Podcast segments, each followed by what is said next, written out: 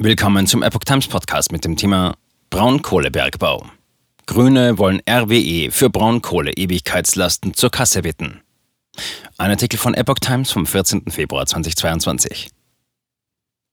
Der NRW-Landesvorstand der Grünen will den Energiekonzern RWE für die Ewigkeitslasten des Braunkohlebergbaus zur Kasse bitten. Aus unserer Sicht muss RWE an dieser Stelle stärker als bisher in die Pflicht genommen werden, heißt es in einem aktuellen Beschluss der Grünen Spitze, über den die Westdeutsche Allgemeine Zeitung berichtet. RWE solle Rückstellungen bilden, die in eine Stiftung nach dem Vorbild der RAG-Stiftung, die für die Lasten des Steinkohlebergbaus gegründet wurde, fließen. Durch den von der Ampel verabredeten Kohleausstieg bis 2030 bekommt die Frage nach der Abfederung der Ewigkeitslasten eine neue Dynamik.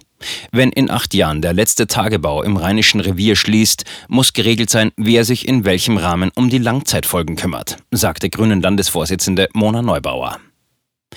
Die Ewigkeitslasten aus der Braunkohle dürften nicht verallgemeinert auf die Steuerzahler abgewälzt werden, so Neubauer.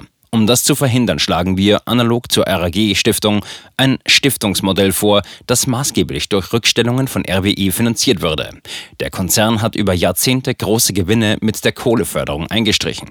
Er steht in der Verantwortung, sich angemessen an den Ewigkeitslasten zu beteiligen, so Neubauer.